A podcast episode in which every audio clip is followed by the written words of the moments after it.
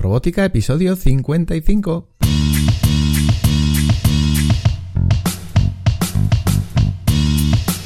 Bienvenidos a Juego Robótica, el podcast en el que hablamos de robótica educativa, iniciación a la programación, aplicaciones para docentes, entornos de programación para niños y en general todo lo que tiene que ver con despertar la curiosidad de los más jóvenes por la programación y la tecnología para que se conviertan en creadores y no en meros consumidores. Como ya sabes, este podcast es un reflejo sonoro de los contenidos y cursos que puedes encontrar en juegorobótica.es. Y recuerda que si quieres aprender a programar a través de la robótica o quieres formarte para enseñar a programar, puedes darle un vistazo a nuestra plataforma de cursos y acceder a la formación online más completa con robótica educativa, aprendiendo desde la base y a tu ritmo.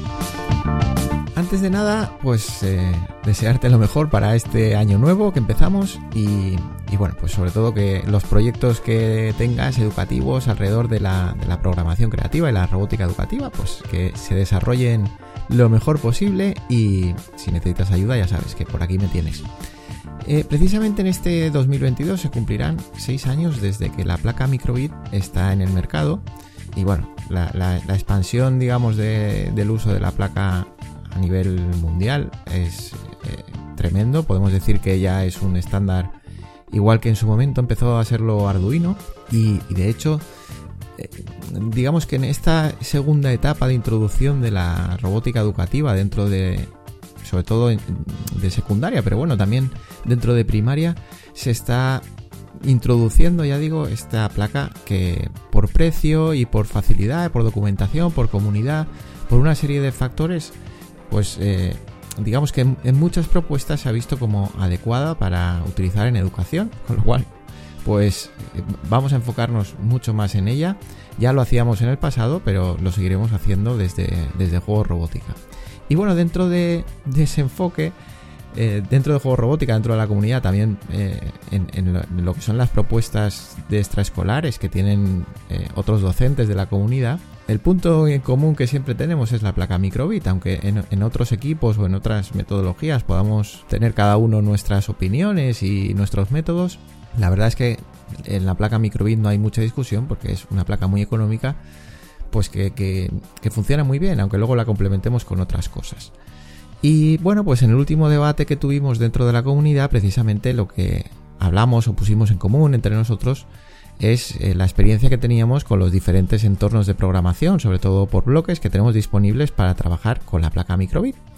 Y bueno, pues creo que es un buen momento, sobre todo también porque hay muchos docentes que en, este año 2022, ya sea a final de curso o al principio del curso que viene, van a tener que ponerse a trabajar con esta placa porque a nivel de comunidades autónomas yo creo que la dotación en muchas de ellas, eh, creo que en Andalucía ya, ya ha empezado, se va a dar con esta placa.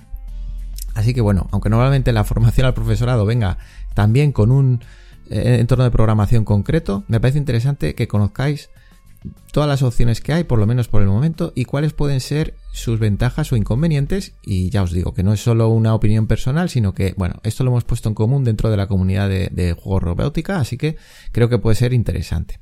La primera opción lógica y la que entiendo que se utilizará en muchas formaciones que, que se den a nivel, no sé, oficial, entre comillas, por decirlo así, será MakeCode de Microsoft. Eh, Microsoft ha formado parte de, en unión, digamos, con la, con la fundación Microbit desde, desde el principio, desde su nacimiento, y por lo tanto MakeCode se puede considerar como el entorno de programación por bloques natural para utilizar con Microbit natural, oficial, como lo queráis llamar. ¿Qué ventajas tiene? Pues precisamente que por ser eh, la, primera propuesta, digamos, que hubo y ser la oficial, por decirlo así, pues cuenta con, gran cantidad de documentación y por supuesto con una enorme comunidad, porque claro, esos seis años que ya lleva en marcha la placa microbit ha, dado tiempo, además lo han fomentado mucho, el que haya esa interacción. Es verdad que hay más documentación y más comunidad en, en habla anglosajona, pero poco a poco, digamos, ya no tenemos solo en idioma inglés, sino que, bueno, se está utilizando todo el mundo, en Latinoamérica también, por ejemplo, la placa microbit ya empezó, mm, si no recuerdo mal, el año pasado o el anterior, a introducirse en el plan Ceibal, por ejemplo, en Uruguay, eh, pues se, entrega, es la placa que utilizan en los colegios y también, por ejemplo, con, a través del plan Ceibal se ha generado muchísima documentación y muchísima formación ¿Qué? Bueno, ahí dejo la propuesta. Pero de hecho, nuestros propios organismos de formación al profesorado podrían aprovechar lo que ya ha hecho Uruguay, porque es un trabajo que ya está hecho.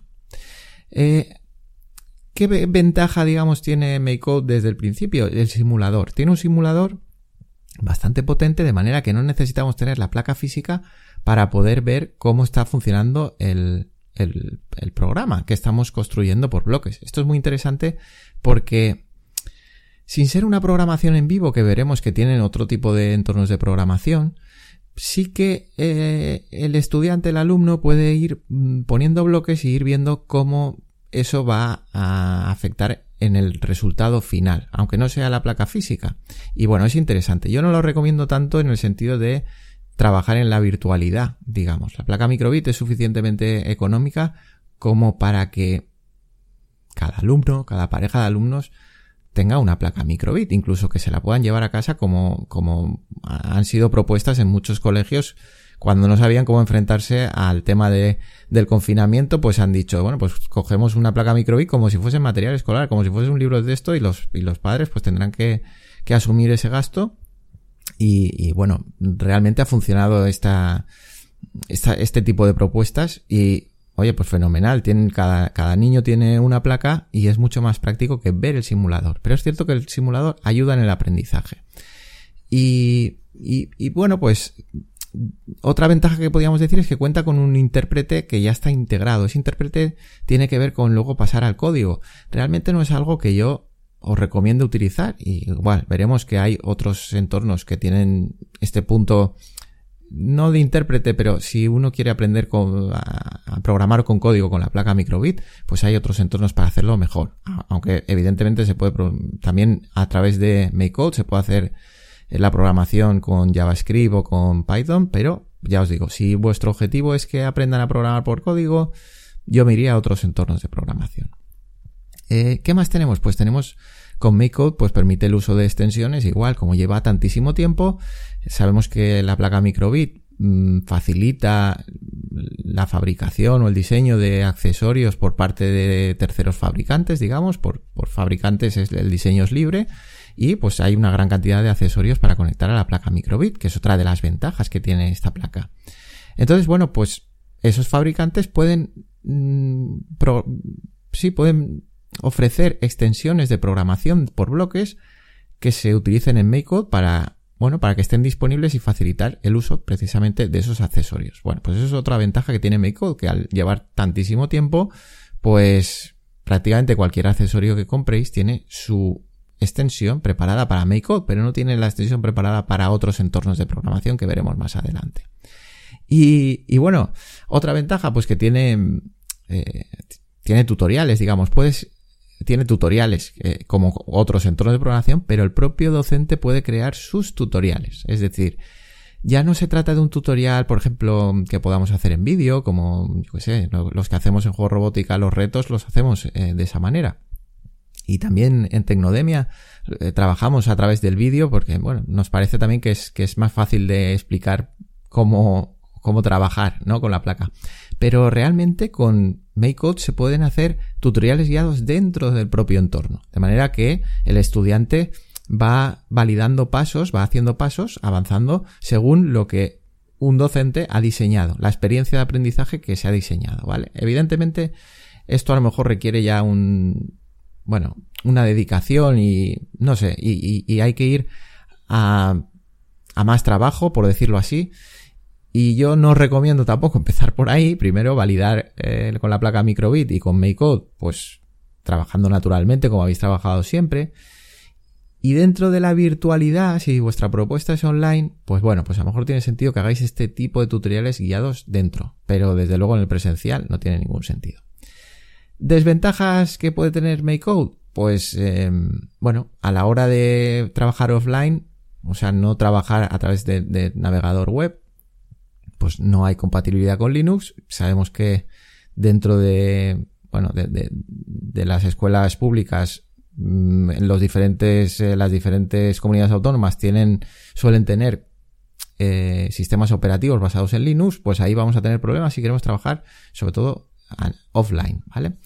Em, aparte de eso, bueno, pues no es que sea una desventaja, pero porque es realmente como se trabaja normalmente, pero el hecho de tener que transferir mm, un ejecutable, digamos, un programa que yo tengo que, em, un archivo que tengo que cargar dentro de la placa y luego la placa tiene que descompilar, que es algo, ya os digo, que puede ser natural.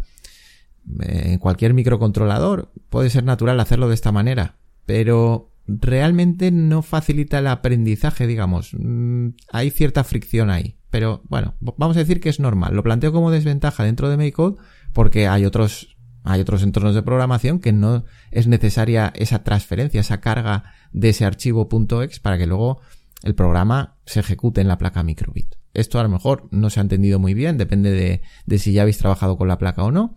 Pero bueno, en principio pensad que MakeCode es el entorno de programación base, el oficial, el que, el que va a proponer la propia fundación Microbit. Luego tenemos Scratch, que claro, Scratch, mm, sobre todo en primaria, pues ya eh, es el entorno de programación desde el que parten la mayoría de docentes. Lógicamente. Y bueno, muchos empiezan trabajando la computación física a través de Makey Makey, que realmente solo nos permite entrada, por decirlo así, desde el mundo físico. Y la placa, con la placa microbit vamos a poder interactuar con Scratch. Mmm, sí, interactuando en el medio físico, pero como entrada y como salida también, porque aparte de que tenemos varios sensores en la placa microbit que podemos aprovechar dentro de un programa de Scratch, pues podemos interactuar sobre la matriz de LEDs, por ejemplo, que tiene, que tiene microbit. Aquí no estaríamos programando estrictamente la placa microbit, sino que estaríamos utilizando la placa microbit como accesorio externo a un programa que se está ejecutando en Scratch. No sé si esto se entiende, pero no estaríamos programando la placa microbit, ¿vale? Estaríamos, la estaríamos aprovechando. Eh, bueno, pues esas serían sus ventajas y poder trabajar en vivo, digamos, la placa cuando cuando la hemos conectado está trabajando en vivo. Si yo le digo a un programa de Scratch que cuando mm, se mueva, yo que sé, la placa microbit hacia la izquierda, haga mm, un personaje se mueva, por ejemplo, o tenga alguna reacción, o en un videojuego se enciendan ciertos LEDs de la placa, pues está trabajando en vivo. Es muy similar si habéis trabajado con la placa Makey Makey, pero con posibilidades muchísimo más ampliadas. Pero siempre pensando que es un, un periférico, digamos, del, del programa que se está ejecutando en Scratch. No estoy programando la placa microbit y esa sería una desventaja. A lo mejor estoy pensando que estoy programando la placa microbit y no es así. No estoy programando ningún microcontrolador. Eh, encima, pues los bloques que nos da son como muy limitados precisamente por esta condición. Y bueno, como desventaja también debemos instalar una aplicación que es ScratchLink pues igual, ahí tenemos un poquito más de fricción a nivel de preparación del equipo y bueno, puede haber problemas para conectar por Bluetooth. Hay a, bastantes personas que les da, o, dependiendo de equipos, ¿no? Y dependiendo de... Pero bueno, suele dar problemas a veces el, hecho de conectar con Bluetooth. Hay todo un, tutorial que tiene Scratch para, para resolverlo, que, que vaya, que dejamos enlazado en el artículo que acompaña este podcast, pero aún así os podéis encontrar que, que no conseguís conectar por Bluetooth con la placa si lo hacéis desde un equipo informático, desde una tablet o desde un dispositivo móvil, digamos, es más sencillo. A veces con un, con un conector de estos con un dongle Bluetooth externo se suele solucionar, pero tampoco así siempre se soluciona. Como alternativa a Scratch, pues tenemos eh, el fork de Kittenblock. Mm, Kittenblock es, digamos, el fork de Scratch, la adaptación de Scratch creada por Kittenbot, ¿vale? Por una empresa de, de material de, robótica. Pues en esa versión de Scratch, porque al final es una versión de Scratch, sí que mm, es más fácil conectar microbit y luego, aparte de ofrecer ese modo en vivo, también ofrece más bloques donde sí que estaríamos ya aprovechando mm, mucho más la placa microbit más que con Scratch. Así que bueno, darle un vistazo, sobre todo si nos conecta bien o bueno, si tenéis curiosidad, buscar Kittenblock y, y probarlo. Eso sí, Kittenblock se tiene que instalar. ¿eh? Hay que trabajar offline. Otro fork de, de Scratch, otra adaptación de Scratch que de la que hemos hablado mucho, el Go Robótica, es en Block, de Mayblock. Y bueno, pues ya sabéis que esta adaptación la preparó Mayblock para programar todos sus equipos, que en principio se basaban en Arduino, con lo cual, pues bueno, ya, ya tenía como mucha experiencia a la hora de programar con una adaptación de Scratch eh, eh, a nivel físico, a nivel de robots o de placas de desarrollo. Y tenemos eh, Microbit, aunque hemos visto, bueno, pues que hay mm, algo, algo ha pasado con Emblock porque permitía el modo en vivo para trabajar con programación dentro de la placa Microbit, esta vez sí programando la placa, a la vez que teníamos un programa en, en Emblock, que eso siempre lo hemos puesto como una ventaja enorme de Emblock para trabajar, por ejemplo, con Arduino. Y bueno, pues hemos comprobado que en, que en las últimas versiones esto ya no se puede hacer. Y bueno, sí que nos permite programar la placa microbit, es decir, en vez de trabajar como hemos dicho en Scratch, que estamos haciendo un programa en Scratch y la placa microbit es como un periférico, en este caso sí que con el mismo entorno de Scratch, porque en bloque es una adaptación de Scratch, estamos programando la placa microbit, ¿vale? Entonces, si igual, en un, en un paso desde Scratch, quizá esta sea la, la mejor alternativa si queréis programar la placa. Es un clon, eso es una ventaja que tiene, que lo podríamos decir como ventaja de Enblock, es un clon de Scratch, es totalmente igual que Scratch, pero nos permite programar la placa, ¿vale? Además podemos eh, crear extensiones, también dejamos enlazado un, tutorial de creación de extensiones para Enblock para, hacer con microbit. Y bueno, como desventaja, pues mm, el hecho de que no podamos trabajar en vivo como nos acostumbraba en blog, a interactuar ese programa dentro de, dentro de Scratch, digamos, dentro de blog con el que hay fuera. Bueno, pues, eh, y que solo nos permite la, ahora mismo la programación en la versión de escritorio, no lo podemos hacer online. Pero bueno, yo normalmente, bueno, dependiendo del entorno, a veces eh, utilizamos eh, la versión online, a veces la offline, lo mejor es que tenga las dos opciones. Sobre microblogs, vamos a pasar a otro entorno de programación, porque si no se nos va a hacer muy largo el episodio de hoy. Sobre microblogs tienes un artículo eh, completo y, el, y el, último episodio de podcast lo, lo, dedicamos a microblogs. Ya sabes que las ventajas de microblogs es que es un, es un lenguaje de programación o un entorno de programación que está diseñado, mm, bueno, pues con esa visión, eh, sí, que tenía Paper, digamos, de bueno, y Alan Kay y otros eh, educadores, digamos, que estaban centrados en la programación, de, de, tener una programación interactiva en tiempo real para que el alumno mm, aprenda por descubrimiento y por experimentación. Esta, esta experiencia solo la da Microblogs. Ya te digo, te emplazo al episodio anterior donde se explica mucho mejor cómo funciona, pero, pero vaya, los efectos de la programación se ven de manera inmediata en la placa. Ya no necesitamos el, eh, el simulador que estaba comentando que puede ser una ventaja en MakeCode, sino que es directo, directo en la placa. Entonces, como experiencia de,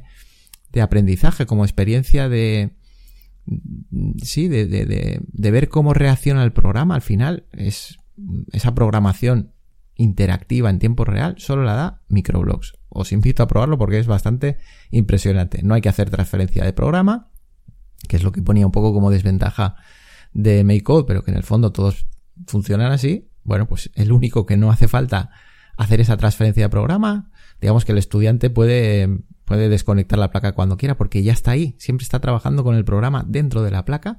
El único, ya os digo, entorno que lo permite es microblocks. Y, y bueno, no, no, requiere ninguna instalación adicional de nada, ¿vale? Se puede trabajar directamente sin, pues, eh, eh a través de navegador web o, instalado, pero sin, sin, tener que instalar otra aplicación más como nos ocurría, por ejemplo, con Scratch, que teníamos, necesitábamos Scratch Link. Eh, bueno, ya os digo, para mí esa experiencia de aprendizaje solo la tiene Microblogs. ¿Cuáles son las desventajas? Que realmente está muy verde. Microblogs acaba de nacer, como quien dice. No sé si lleva uno o dos años. La beta creo que lleva un año, no lleva más. Entonces, bueno, pues realmente eh, es verdad que no tiene tantas posibilidades de programación como tiene, por ejemplo, MakeCode. Llegará, pues supongo que llegará, pero de momento, pues no lo tiene. Luego, los tamaños de los programas que pueden crearse, a mí me da la sensación de que es menor que MakeCode, porque entiendo que por esa manera de preparar la placa para que funcione eh, con programación, digamos, eh, dinámica, que trabaje en vivo, pues parece que el programa que podemos hacer es más pequeño, con lo cual si queremos hacer algo como muy complejo, sí que vamos a tener que necesitar otro entorno de programación y no vamos a poder utilizar microblogs, pero si estamos pensando en iniciar en la programación, en iniciar en el descubrimiento de la computación física, pues bueno, para eso podría servir. Y esa ventaja que planteábamos en MakeCode de que los fabricantes de accesorios pueden hacer extensiones, también la tienen en microblogs, pero claro, no lo conocen aún. No lo ven como una prioridad porque mm, si el 95% de, de, los usuarios de Microbit están utilizando Makeblog, ¿para qué van a hacer desarrollar esas librerías, esas extensiones con microblogs? Con lo cual, cuando vamos a, abrir a microblogs, pues no hay, no tenemos esas, esas extensiones de bloques preparadas para muchos accesorios. ¿Irán apareciendo? Sí, pero bueno, como gran desventaja, digamos, de microblogs es que están haciendo. También te digo que subirse a un, a un, a un proyecto como este desde el principio eh, también está bien, porque eh, no, no, no entras cuando ya está todo montado, por decirlo así. Es más fácil que te integres en su comunidad y que, en fin, lo conozcas desde la base cómo está funcionando. Yo os recomiendo probar microblogs. Más opciones. Tinkercad de, de Autodesk. Tinkercad ya lo conocéis, o, bueno, o mucha gente lo conoce porque nos permite diseñar piezas en 3D. Pero también tiene la parte de circuitos, digamos, donde, bueno, pues podemos, sí, realizar circuitos y simularlos con, con Arduino, por ejemplo. De hecho, pues muchos docentes utilizan Tinkercad para empezar a enseñar electrónica, por decirlo así, mm, unido a la programación de Arduino a nivel virtual, mm, de manera que ya vayan aprendiendo ciertos conceptos y cuando tengan que enfrentarse a la placa real con los componentes electrónicos reales, en el caso de Arduino hablo, pues ya tengan esa pequeña preparación que si, bueno, que si ha hecho, si se ha hecho alguna sesión en, en Tinkercad, pues viene bien. Pues, bueno, pues tenemos también microbit dentro de Tinkercad en la parte de circuitos. Aquí tenemos como ventajas que tiene mm, la posibilidad de crear circuitos personalizados que incluyan esa placa, es decir, podemos poner lo que queramos, podemos poner resistencias, LEDs, servos, em, motores, em, eh, timbres, em, interruptores, en fin, lo que queramos a nivel electrónico, con lo cual nos va a facilitar que si tenemos que hacer documentación de, circuitos lo podamos hacer. Evidentemente esto ya nos estamos yendo a niveles donde queramos utilizar elementos externos de electrónica en la placa microbit, ¿eh? por supuesto. Pero bueno, pues nos lo permite hacer, esa es la ventaja de Tinkercad. Y además el simulador yo diría que supera al, al, simulador que tiene MakeCode. Me parece que la experiencia de usuario cuando estamos utilizando ese simulador, em, no sé, a mí me gusta. Eh, por ejemplo, en el balanceo se le puede dar los grados de balanceo, no sé, mucho más fino, no sé, probarlo. Yo creo que el simulador es una gran ventaja y además podemos simular diferentes placas a la vez. Yo puedo, yo puedo simular circuitos que tengan varias placas microbits o que tengan placas microbits y placas de Arduino mezcladas, que las placas microbits se comuniquen por radio o que se comuniquen a nivel eléctrico, digamos, o incluso a nivel eléctrico puedo comunicar una placa microbit con una placa eh, Arduino. Pero bueno, quizá aquí ya lo aprovecharía alguien que se está enfocando más a la electrónica, ¿vale? Eh, y bueno, se puede simular, digamos. Desventajas, bueno, pues que realmente los bloques de programación son muy básicos. Eh, es verdad que con toda la posibilidad que nos da a nivel electrónico, tenemos muy poquito, muy poquita chicha, por decirlo así, a nivel de programación. Pero la base la tenemos. Así que si queremos empezar a crear circuitos básicos o, yo qué sé, a, mover servos, a hacer este tipo de cosas, ya os digo, sobre todo para luego la documentación derivada de eso que hagamos para, para hacer circuitos, viene muy bien Tinkercad. ¿Qué más tenemos? Tenemos Open Roberta. Open Roberta, mmm, bueno, se hizo como muy popular, aunque llevaba ya muchos años, durante el confinamiento, desgraciadamente se hizo popular ahí, porque fue una alternativa que encontraron docentes que trabajaban, por ejemplo, con Lego para, o que querían trabajar robótica de manera simulada. A mí esto siempre me ha parecido un, un tanto, no sé, contraintuitivo, pero, pero la cuestión es que ahí tenéis a Open Roberta, que es un proyecto abierto, que permite simular pues robots como el Lego V3 y bueno pues también podemos simular la placa microbit. Eh, lógicamente podemos simularla y podemos descargar el programa, este, este punto .exe, este archivo para poder cargar en la placa, ¿vale? Tiene sentido sobre todo pues si ya utilizabais OpenRoberta. Realmente mmm, si no, no tiene mucho sentido, ¿vale? Pero bueno, eh, digamos que, que su desventaja es que no aporta ninguna ventaja realmente importante.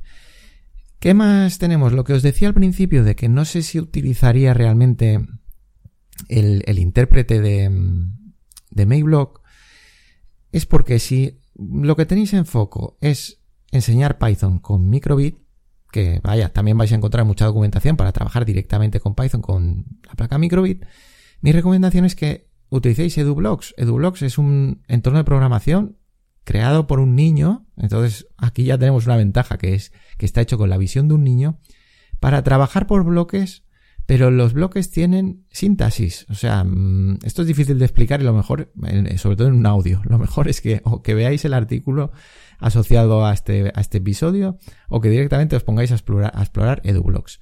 La cuestión es que dentro de los, de los bloques, por supuesto no están traducidos, es decir, si un bloque se llama display scroll, por ejemplo, para mostrar un texto, no va a poner, no lo va a traducir porque la orden en, en MicroPython es display scroll. Entonces tenemos un bloque que se llame display scroll para poner, por ejemplo, una palabra o hacer un while o hacer un, un if, un elif.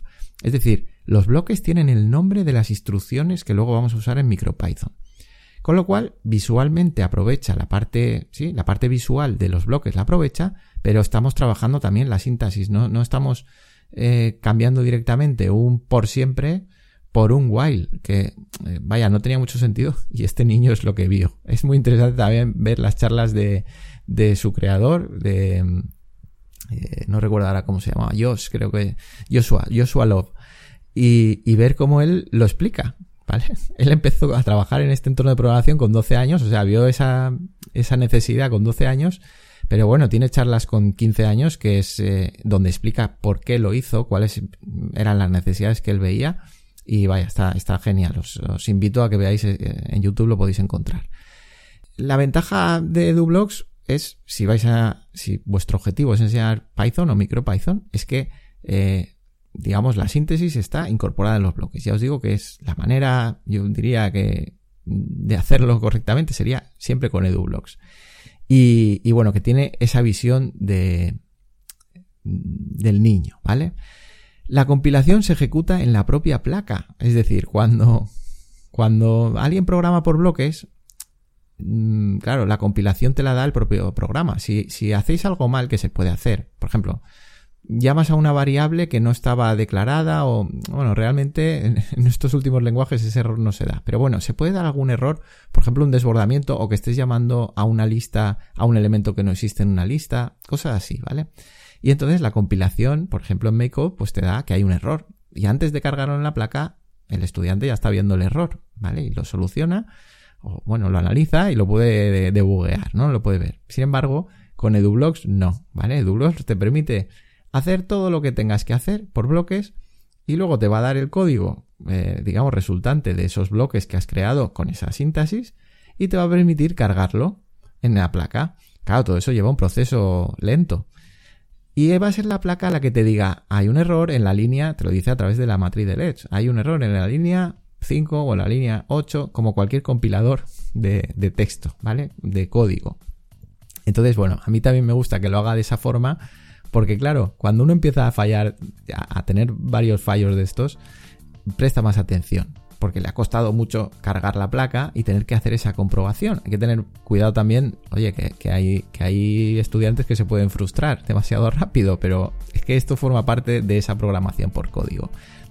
Ya, vamos, ya sabéis que yo soy el primero que os digo que no siempre hay que llegar a la programación por código, ni mucho menos. O sea, aquí se trata de que, de que los chavales tengan una experiencia tecnológica y entiendan que pueden interactuar, en este caso a través de la computación física, de manera creativa con una placa.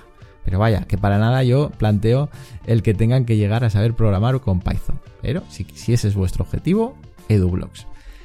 Em, bueno, pues eh, otros entornos de programación o que no sé por nombrarlos, pues igual que decíamos que con Scratch puede funcionar como como accesorio, ¿no? Como si fuese un mando a distancia, por decirlo así.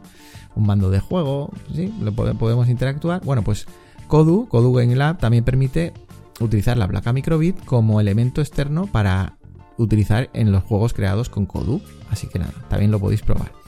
Y luego, App Inventor, también importante porque muchos docentes utilizan App Inventor, eh, sí, en secundaria sobre todo bueno, pues existe también una extensión de manera que se pueden crear aplicaciones a través de App Inventor que interactúen con la placa microbit. Es decir, podemos crear una aplicación que esté, igual que con App Inventor podemos eh, leer el giróscopo del, del móvil, por ejemplo, pues podríamos crear una aplicación que leyese el giróscopo de la placa microbit que estaría conectada a través de Bluetooth a esa, a esa, esa aplicación creada con App Inventor.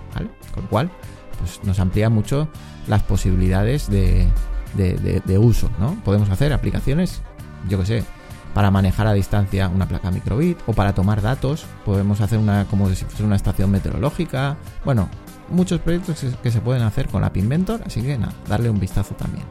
Pues, pues nada más. Hasta aquí ha llegado el análisis. Cualquier. Se nos ha hecho un poquito largo el episodio, pero bueno, tenéis todo listado. Y si queréis repasarlo y ver los enlaces, pues tenéis un artículo asociado en Juego Robótica. Y, y, nada, poco más. Nos escuchamos en un próximo episodio hablando de otros entornos de programación, como hemos hecho hoy. O a lo mejor probando alguna placa de desarrollo, algún kit de robótica educativa, repasando algún accesorio o cualquier otra herramienta que nos ayude en el aprendizaje de la programación y la robótica. Hasta entonces, disfruta creando, programando y aprendiendo. Nos escuchamos en las próximas semanas. Adiós.